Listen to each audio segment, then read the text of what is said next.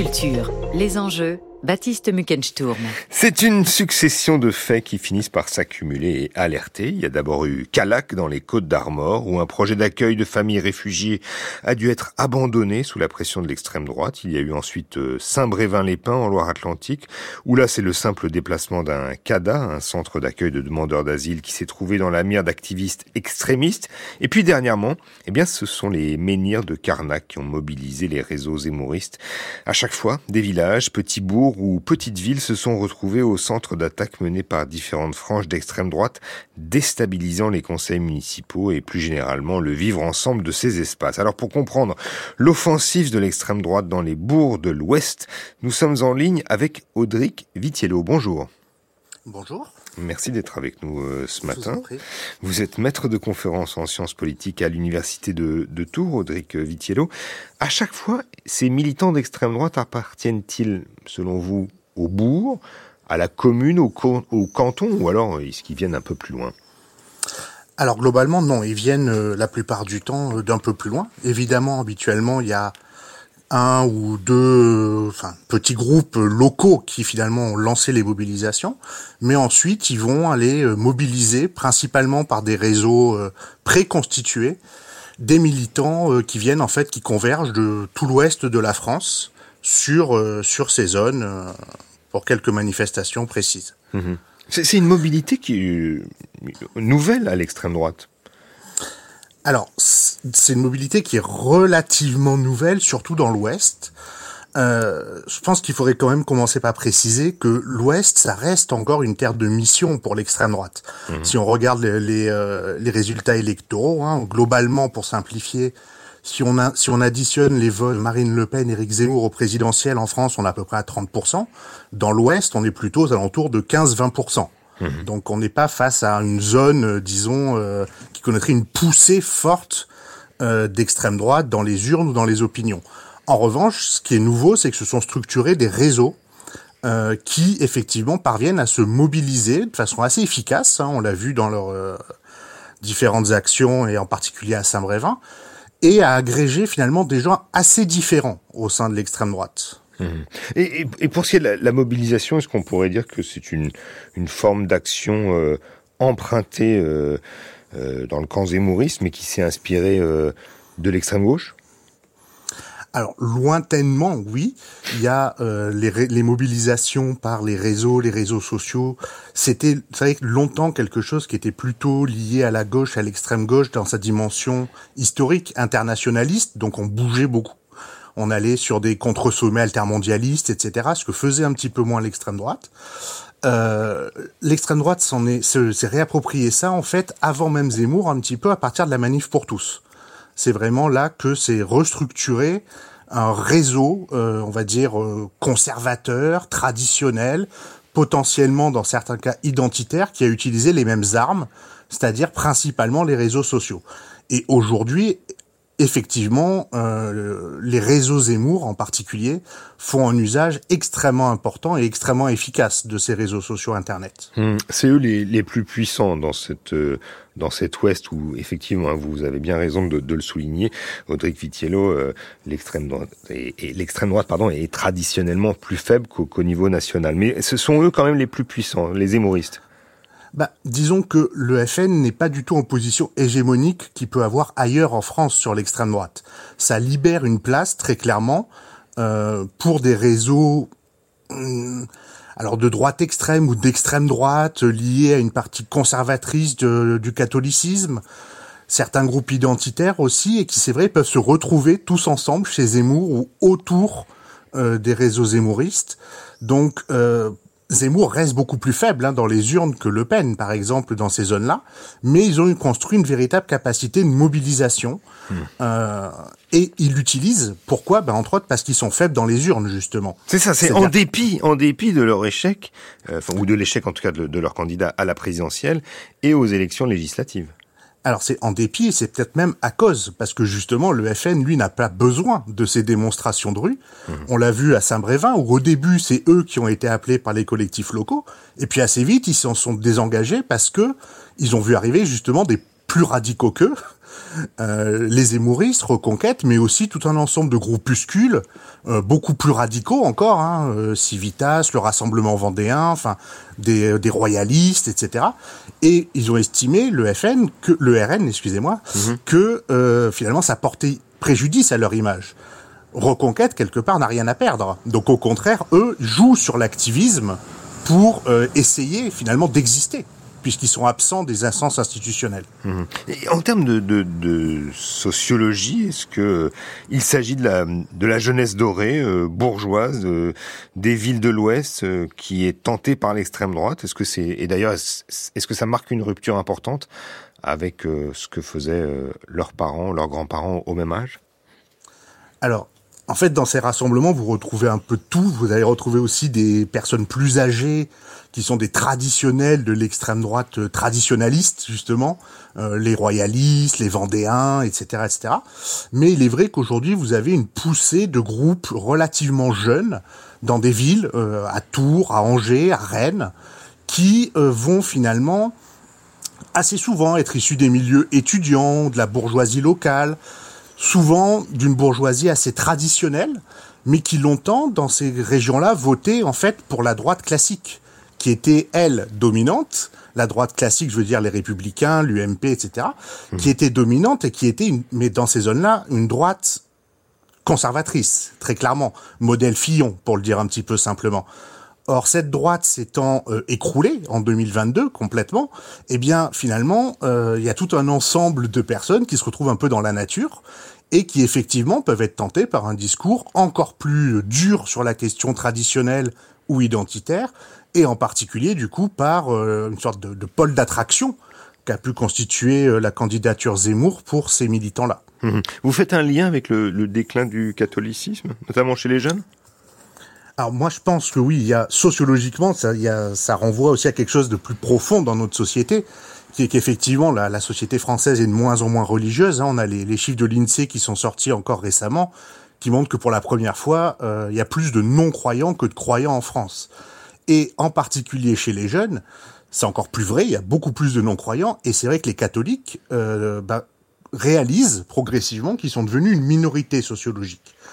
Je pense qu'ils l'ont réalisé à partir de la manif pour tous, où ils se sont dit, en se mobilisant, on va bloquer le projet, puis ils ont se sont rendu compte qu'en fait, non, qui, représente 10, 15%, bon, et euh, mmh. ça a été un peu un trauma pour euh, ces milieux-là, qui se pensaient comme étant encore la norme en France. Mmh et qui se découvrent qu'en fait, ben non, ils sont une minorité parmi d'autres, et que s'ils veulent peser, ben ils doivent se mobiliser, parce que sinon, ça se fera pas spontanément dans leur sens. Mmh. Si sur le plan euh, géographique, vous, vous citez Angers et Tours. Euh, Angers, euh, est-ce que ça, elle s'impose donc préfecture du, du, du Maine-et-Loire Est-ce que ça, qu'elle s'impose dans le Grand Ouest comme comme la ville où la mouvance d'extrême droite est la plus forte?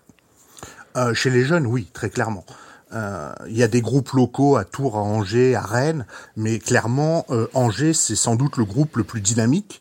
Euh, qui est issu en fait, alors c'est une fratrie à la base qui a monté un, un, collectif qui depuis a été dissous en Conseil des ministres qui s'appelait l'Alvarium, mhm. qui est une fratrie qui est issue d'une famille de notables FN de la région. Donc là, on a pour le coup cette filiation, mais qui justement ont quitté le FN, qui trouvaient qu'ils étaient plus assez identitaires et euh, clairement qui mène depuis maintenant un certain nombre d'années sur Angers un certain nombre d'actions euh, assez efficaces.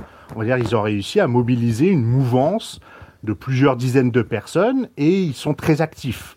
Donc de fait, ils ont un petit peu un rôle moteur dans cette région Grand Ouest et les autres groupes locaux avec lesquels ils interagissent, hein, Tours, Rennes, etc., sont un peu à la remorque des gens d'Angers qui clairement sont les plus dynamiques aujourd'hui. Et qui a une emprise sur le, monde universitaire Il y a quand même pas mal d'étudiants à Angers alors une emprise, euh, c'est peut-être beaucoup dire, euh, parce que on n'est pas non plus dans une période où le GUD pouvait contrôler Assas dans les années 70. Hein, on n'est pas du tout à ce niveau-là.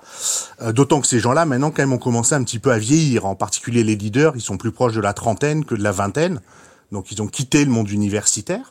Mais il est vrai qu'on voit qu'il y a un retour euh, d'une forme d'extrême droite sur les universités, en particulier à travers un, organisme qui en fait regroupe très largement toutes les petites familles de l'extrême droite groupusculaire, qui s'appelle la cocarde étudiante, hein, qui s'est remontée, qui s'est montée il y a quelques années, et qui parvient effectivement à avoir un côté un peu œcuménique à l'extrême droite, c'est-à-dire que ça peut rassembler des royalistes, des néofascistes, des traditionalistes catholiques, etc., etc et qui finalement, bah oui, parvient à fédérer, on pourrait dire, un petit peu ces, ces mouvements-là. Mmh. En, fait, le, le, le, dénominateur commun, c'est l'extrême droite, parce que vous dites euh, royaliste, identitaire, euh, néofasciste. Euh, euh qu'est-ce que, quel, quel terme faut-il employer? Oui, ce sont des gens d'extrême droite. Après, l'extrême droite n'est pas homogène en France. Il y a mmh. différentes familles dedans. Et c'est vrai que dans la région ouest, pour le coup, il y a une plus qu'ailleurs en France, il y a cette, euh, cette empreinte du catholicisme et du, de la tradition catholique. Hmm. C'est-à-dire que c'est vraiment un endroit où il y a beaucoup de références au patrimoine chrétien, aux valeurs chrétiennes. Ça joue beaucoup plus que dans d'autres régions où l'extrême droite est plus, j'allais dire, sécularisée. Hmm. Vers chez nous, même s'ils sont pas nécessairement croyants, même s'ils vont pas nécessairement tout le temps à la messe, etc., ils mettent en avant le, la religiosité, le, le catholicisme comme une part essentielle de l'identité française, d'une part, et régionale en plus. Mais alors, quid de, du catholicisme social, euh, solidaire, euh, qui a cours justement dans, dans, ces, dans ce Grand Ouest? Tout à fait, il subsiste. Hein, c'est euh, dans la ville où je, que je connais le mieux, Tours. Les, par exemple, les, une bonne partie des associations d'aide aux SDF ou aux migrants sont des associations catholiques mais c'est pas les mêmes catholiques, vous vous en doutez. C'est des catholiques, euh, comme on disait avant, euh, de gauche, des catholiques sociaux, euh, qui s'opposent très fermement. Ils ont même pas les mêmes églises, etc. Hein, aux catholiques traditionnels ou conservateurs. Sans parler même des catholiques intégristes qui existent encore, la, la mouvance Monseigneur Lefebvre qui a aussi une implantation significative dans l'Ouest. Mmh. Mais est-ce qu'il y a des activités sociales à Tours ou à Angers justement qui, qui dans lesquelles euh, juste, ces gens d'extrême droite sont impliqués? Alors en fait, il y a une image sociale, mhm. beaucoup plus qu'une activité réelle. C'est-à-dire qu'ils mettent en avant effectivement euh, une ambition sociale. Euh, par exemple, typiquement, ce qu'ils mettent très en avant, c'est la question de l'aide au SDF. Et donc, ils vont régulièrement euh, se poster sur Facebook des photos où ils vont distribuer euh, quelques sandwichs dans les rues à des SDF et expliquer que finalement, ils font le travail que l'État ne fait pas. Mais soyons très clairs, c'est de l'affichage politique. C'est la même chose que la soupe au cochon il y a quelques années des identitaires. Mmh. C'est une opération de communication. Et concrètement, c'est pas eux qui gèrent réellement euh, la question des SDF. Hein. Il y a des associations beaucoup plus classiques, l'Ordre de Malte, euh, la Croix-Rouge, qui font un gros travail là-dessus et qui n'aiment pas ces gens-là parce que justement, ils les voient comme des gens qui instrumentalisent hmm. euh, les SDF et les difficultés sociales pour faire passer leur message. Hmm. Et visiblement, ils, le font, à vous entendre, ils le font sur les réseaux sociaux. On est quand même assez loin, euh, d'une certaine manière, de euh, des profils de l'extrême droite lyonnaise, par exemple, là où, où quand même la violence est, y est plus importante. Oui, on est assez loin. Alors, ça fait partie quand même de, de, de la culture d'extrême droite d'avoir un certain culte du virilisme.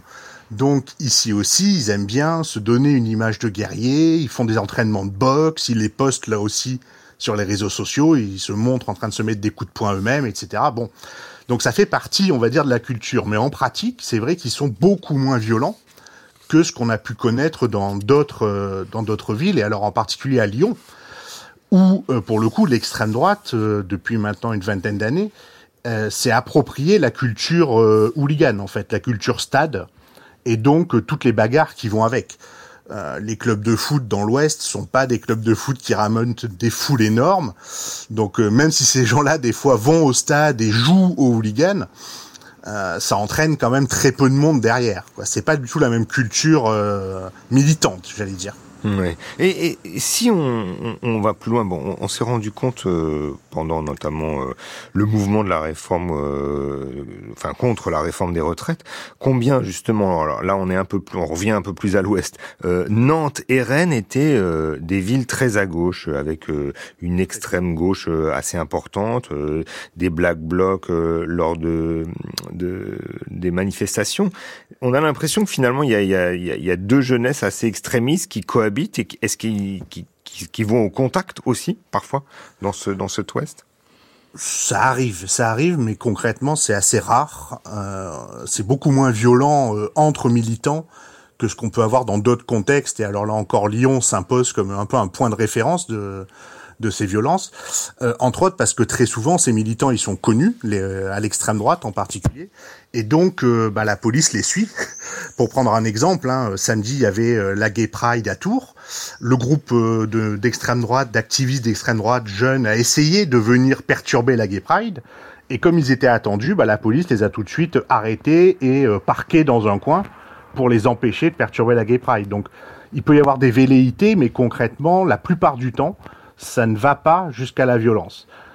À l'exception, quand même, il faut noter danger, où euh, les, leaders du, du groupe d'extrême droite locale ont été condamnés hein, pour des, faits de violence à plusieurs reprises euh, sur des militants, sur aussi de simples passants qui avaient le malheur de pas être de la bonne couleur. Bon. Hmm. Effectivement, hein, euh, vous nous le disiez, hein, Angers, euh, euh, Vivier important, ou, mm. deux frères, hein, vous nous le disiez, ont été condamnés plusieurs fois pour des, des violences de rue qui sont vraiment, qui sont issues de la, de, la haute bourgeoisie, voire même de, de la noblesse du coin. Merci beaucoup, Audrey Vitiello, d'avoir nous avoir bien éclairé justement sur ces mouvements d'extrême droite dans l'ouest de la France. Je rappelle que vous êtes maître de conférence en sciences politiques à l'université de Tours.